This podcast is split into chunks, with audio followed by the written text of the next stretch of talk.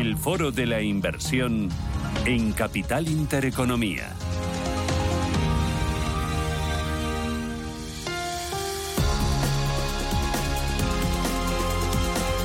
En Capital Intereconomía, Escuela de Finanzas, con Bontobel.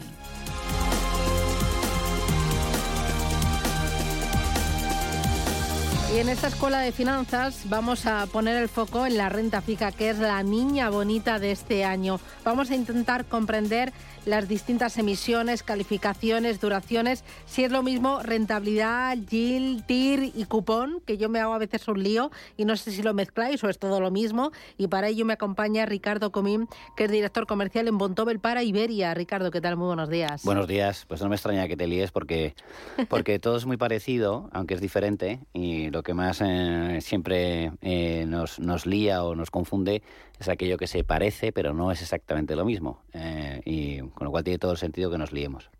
Oye, eh, por arrancar por aquí, porque yo veo que utilizáis siempre eh, términos mm, muy similares, pero que no es exactamente lo mismo. Y como ahorrador, no sé si tengo que saber cuál es la rentabilidad, si rentabilidad es lo mismo que yield, si yield es lo mismo que TIR y si es lo mismo o no es lo mismo que los cupones que reparte anualmente o, se, o, pueden repartir también cupones al, semestre.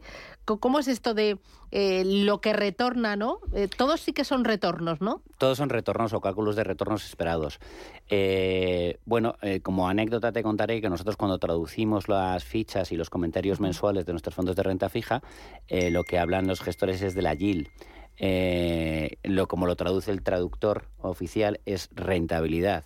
Entonces, em, en, inglés dice la, la, esperada y aquí la traducen como rentabilidad esperada. inmediatamente tenemos que corregir al traductor diciéndole no pongas eso porque la gente se va a creer que es la, rentabilidad que tiene que esperar, que tiene que, que podría esperar. Entonces empiezo desde un poco desde lo más como si dijéramos la base, para luego ir construyendo un poco los diferentes conceptos. Entonces, lo primero es el cupón, que tú estabas hablando. Los, los, los emisores de bonos pueden, pueden pagar el cupón como ellos consideren oportuno. Habitualmente es anual. Hay algunos que pueden llegar a, pagar en otra, de otra manera, pero habitualmente es anual. Y ese es el cupón que te dicen, oye, es un bono a cinco años y yo te voy a pagar un 4% cada año de cupón. ¿vale? Si el bono eh, no, no, no fluctuase en precio, el cupón y la yield coincidirían. Si se mantuviese siempre el precio en 100, porque habitualmente los bonos se, venden a 100, eh, eh, el cupón y la yield se mantendría. Pero como la renta fija no es fija y, en este caso fluctúa, vamos a imaginar que en un momento dado el, precio del bono se pone a 98. En teoría, cuando venza ese, bono, ese bono va a pagar 100. Con lo cual, eh, vamos a hacerlo todavía más fácil. Si quedase solamente un año, te van a pagar el cupón, que es un 4%, y luego el bono, cuando venza ese año, te va a pagar 100 en vez de 98, sería, por hacerlo muy sencillo, 4 más 2, 6. Eso sería la yield. Eso sería la TIR, la, la tasa interna de retorno que eso es donde habitualmente se mueven más los gestores de fondos, porque no solamente buscan en este caso el cupón, sino una, un vencimiento que les pueda acompañar para conseguir una yield o una TIR mayor.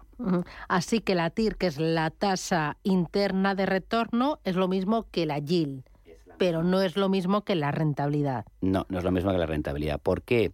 Porque si yo, más sobre todo en la parte de para los fondos de inversión, porque los fondos de inversión lo que están comprando a lo mejor son 100, 150 bonos diferentes.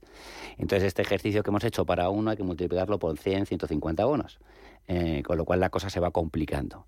Y hay veces que incluso eh, para mayor eh, complicación del cliente final o incluso y bueno de los gestores y analistas que los bonos valen más de 100 eh, entonces hay veces que eh, hasta los, los, gestores dicen, bueno, pues me merece la pena porque la yield esperada que hay en mercado en general o, las tires que me dan mercado son tan bajos que asumo comprar a 101 porque la mayoría de los bonos están cotizando a 103. Eh, entonces, bueno, ahí ya tienes que, que, buscar cuál es la rentabilidad esperada.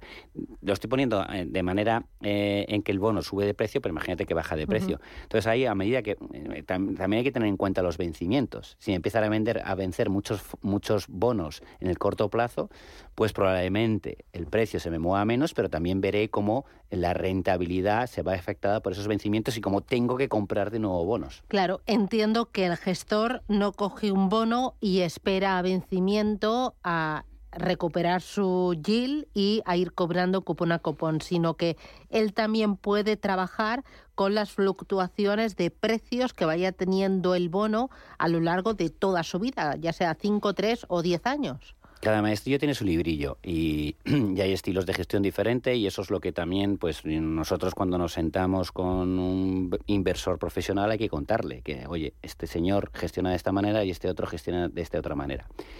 Nosotros en la mayoría de las, quitando en renta fija emergente, pero nosotros en nuestra, la mayoría de nuestras carteras de renta fija sí que casi esperamos a vencimiento. A no ser que de repente, eh, oye, tu, tu yield era X, la que esperabas, eh, de un bono, si esperabas a vencimiento y de repente por, por X razones el precio ha subido tanto que la yield en estos momentos es mayor incluso que la que esperabas. Ahí a lo mejor puedes vender. Eh, pero habitualmente es lo que, es, lo que, con lo que se compra, o sea, la manera que, en la que se suele gestionar es compro, busco una yield eh, media y consigo un carry, que esta es otra palabreja, ¿no? Al final el carry es sentarnos sobre, es lo que hacían nuestros abuelos y lo que hacían nuestros padres, es me compro un bono, me siento sobre el cupón y calculo lo que me va a llevar de ahí la palabra a lo mejor carry, lo que me va a llevar, lo que me va a arrastrar ese cupón durante varios años y esa es la rentabilidad que me va a dar a vencimiento. Bueno, pues mm, la mayoría de los gestores de fondos eh, juegan a eso, en la mayoría de los bonos que compran. Eh, no quiere decir que, algunas veces hagan otro tipo de estrategias, pero en la mayoría lo hacen así. Em, eh, lo que pasa es que, claro, ese bono cotiza todos los días y nosotros las gestoras tenemos que dar valoración de esa cartera de bonos todos los días, por eso uno puede ver que fluctúa. Pero al final siempre decimos, si tú eh, tienes un fondo con una duración en torno entre 3 y 5 años, vamos a ponerle 5, y tú estás sentado en ese fondo durante 5 años, lo normal es que esa eh, yield con la que compraste te, te, termine pagando eso a los 5 años, incluso habitualmente eh, suele ser un poquito mejor. Lo de la duración que has mencionado, la duración es que eh, la mayoría de los bonos tengan, por ejemplo, una duración de cinco años o la mayoría de los bonos tengan una duración de tres años. Entonces, ahí termina la duración y se finiquita el fondo. ¿Cómo funciona esto de la duración? bueno, y luego, ¿qué, ¿de qué? O sea, ¿e-, ¿es bueno ahora tener una duración corta, una duración larga? eh, qué es lo normal, qué es lo adecuado para, para en, un entorno ahora de subida de tipos de interés y alta inflación. Ahí me estás haciendo... Me, no, no, no. Me, vas a remangarme. Me vas a remangar porque son muchas cosas. Bueno, eh, lo primero, eh, los bonos normales y corrientes, eh, cuando vencen los, los, los bonos, lo que haces es comprar más. Es decir, no se finiquita el fondo. Hay otros fondos que se llaman buy and hold o comprar y mantener, que tienen una fecha de vencimiento y lo que hacen es comprar una cartera de bonos que a lo mejor vencen en el 2028 y eh, lo que se hace es, a medida que se va acercando esa fecha, van venciendo los bonos y lo que se hace finalmente es liquidar el, fondo y pagarle, eh, devolver a todo el mundo la parte de alícuota de acuerdo a sus participaciones. Eh, en cuanto a las duraciones, en un escenario de subida de tipos, pues en un escenario de subida de tipos vamos a poner, a mí me gusta más explicar las cosas como haciendo que la gente un poco lo piense, ¿no? Si yo ahora tengo un bono que me paga un 2% de cupón ¿vale? Y por un escenario de subida de tipos, creo que en 6, 7 meses, un año me va a pagar el 3, eh, los, que, los que emitan nuevos, eh, ¿qué, ¿qué es lo que quiero? Pues que ese bono del 2% me venza pronto para poder comprar el del 3. Entonces, en un escenario de subida de tipos, habitualmente es mejor comprar duraciones cortas, esperando a renovar lo antes posible tu cartera con eh, cupones más altos.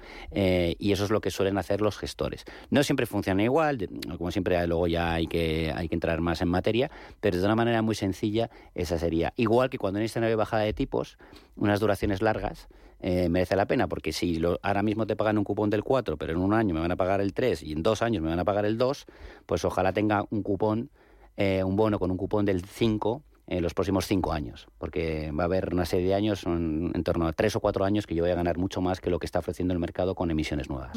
Ahora eh, hay mucho apetito y mucho lanzamiento también de productos o de vehículos de renta fija a vencimiento. Eso significa que el gestor eh, crea su cartera de fondos de, bonos eh, a tres años, imagínate, hoy estamos a 2023, a 2027, y eh, lo mantiene ahí estable hasta 2027 y yo me tengo que quedar esperando a que me reparta mi, mi TIL, mi TIR. Eh, Sí podría ser, pero ahora hay una nueva tendencia. Bueno, por lo menos en Fontobel eh, lo que estamos haciendo en vez de buy and hold es buy and watch, eh, que es comprar y vigilar. Vale. Vale. Entonces es verdad que tú construyes una cartera con tu mejor de las intenciones y creyendo que te puede que puedes aguantar más o menos con ello hasta el final, pero hay imponderables de mercado eh, que tienes que vigilar y que tienes que tener en cuenta. Entonces lo normal es que la rotación de la cartera o los cambios de los bonos sea infinitamente menor que la de un fondo abierto y que cotiza o tradicional. Eh, entonces sí que ahí eh, hay, una, hay una rotación menor y, un, y una compra-venta menor. Pero no sé, vamos a poner que compramos un bono, un bono que tiene más muy buena pinta, pero de repente hay una hay imponderable, mm, llámese crisis financiera, llámese un, un escándalo mm, de contaminación o lo que sea, y ese bono está muy castigado o, puede llegar a estarlo. Eh, bueno, pues en ese momento habría, que, habría que tenerlo en cuenta. Y luego habrá algunas emisiones que te venzan un pelín antes, y tú imagínate que te quedan seis o siete meses para que ese mm, fondo venza, pero de repente te encuentras que hay un bono que tiene muy buen precio y que le quedan cuatro meses o cinco meses de, vida, y que si lo compras a un buen precio, pues puedes ayudar a la cartera. Pues ahí puedes comprar emisiones nuevas. Por eso es un poco lo de comprar y vigilar. Y luego lo último, que quizás sea lo más sencillo, lo del investment grade y lo del high yield. Em, eso depende del riesgo, ¿no? Hay calificaciones que ponen las agencias de calificación de riesgo, Standard Poor's, Fitch, eh, y según eh, la calificación que tenga, es investment grade, grado de inversión o high yield, alto rendimiento. Eh, la A mayúscula es lo de mayor calidad. No, ¿Te sabes? La triple A. Triple A la triple A. La triple A eh, es lo que tiene más calidad, eso sería un bono alemán. Si tiene más calidad, eh, da menos, rentabilidad. Paga menos. Porque ofrece una mayor seguridad. Al final, eh, al final. ¿Y la calidad depende de la empresa, del emisor, del país? ¿De qué depende? lo primero, o sea, en teoría, todo esto es en teoría. En teoría, en teoría lo primero que, que, importa es el país. No es lo mismo un bono de telefónica emitido en España que un bono de telefónica mm, Colombia. ¿Vale? Y son, los dos son telefónica, pero ahí el, país te puede llegar a marcar un poco el rating que tienes. Luego, por otro lado, ya vendría el emisor eh, y, la, y, la, la, solvencia que tenga, eh, y luego también el tipo de bono, porque incluso, bueno, pues bonos bancarios, que son bonos eh, tradicionales, y luego están los bonos de deuda perpetua, que eso es lo que hacen es, como tienes más riesgo, porque es una deuda perpetua, pues lo que normal es que les bajen un poquito de rating y paguen más. Al final, los, los, los, los actores que piden eh, préstamos en mercado, lo que tienen que hacer es, de acuerdo a su solvencia, eh, pagar una prima de riesgo, pagar en este paso, eh, hacer que sus bonos sean atractivos. Si hay un emisor que tiene una, fama de súper solvente, que paga siempre, que lo hace fenomenal, no tiene por qué pagar mucho. Ahora, si hay un gobierno, llámese argentino, que tiene fama de que cada dos por tres hace un impago, pues probablemente cada vez le va a costar más emitir en, en, en mercado porque cada vez se van a fiar menos de él con lo cual, oye, lo que te está diciendo es asume el riesgo porque te voy a pagar bien. ¿Y los bonos basura? Bueno, los bonos basura son los bonos high yield y para mí es una... ¿Pero todos son basura? No, es una definición... que tiene un menor grado de calificación? Es una definición bastante injusta. Eh, dentro de los bonos high yield pues habrá algún bono basura, pero se la llama así un poco de una traducción para mí bastante, bastante poco acertada. Al final, eh, los bonos grado de inversión son desde ese triple A ¿vale? Que hemos dicho, hasta triple B. Entonces está triple A, doble A, A y triple B. Todo eso, es, todo eso es grado de inversión. Todo lo que baja por de, triple B. O sea, doble B, doble B, doble mayúscula. Entonces no es lo mismo un doble B mayúscula que un, fondo, que un bono C. Claro. Eh, y, bueno, y W mayúscula tenemos bonos eh, muy, muy, muy cercanos y, y, hay bonos de grandes entidades bancarias que por ser de deuda perpetua son W, ni mucho menos es un bono basura. Mm. Bueno, pues eh, yo creo que hemos arrojado un poquito de luz, hemos aprendido un poquito más sobre la renta fija, que es eh, una de las grandes estrellas de este año 2023. Hay apetito por parte de los ahorradores. Mucho, mucho. Este año está yendo mucho. Y bueno, pues estáis lanzando además cada una de las casas pues distintos vehículos y es muy interesante comprender muy bien qué significa cada y qué hay que mirar. Cuando tú coges la ficha de un fondo de renta fija, ¿qué miras? ¿Qué es clave? Lo primero que tienes que mirar es eh, el rating medio de la, de la cartera, Eh, aquí eh, acabamos de explicar. Funcionan igual las fondos que en lo que acabo de explicar. Y luego que te compensa, y entonces es lo que pone la yield to maturity.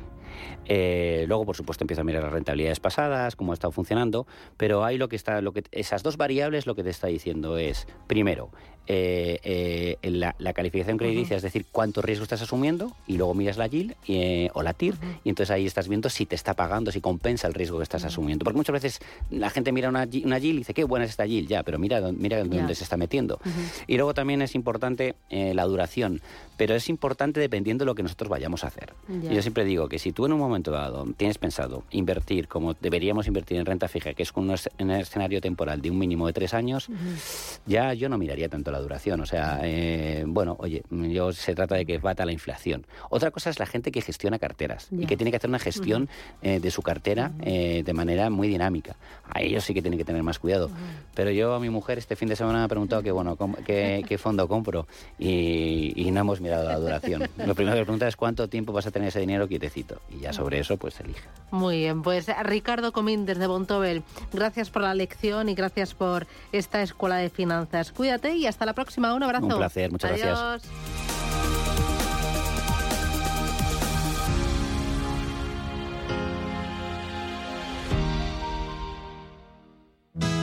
¿Traerías tu hipoteca Cuchabank si te mejoramos las condiciones? Consúltanos directamente. Cuchabank, tu nuevo banco.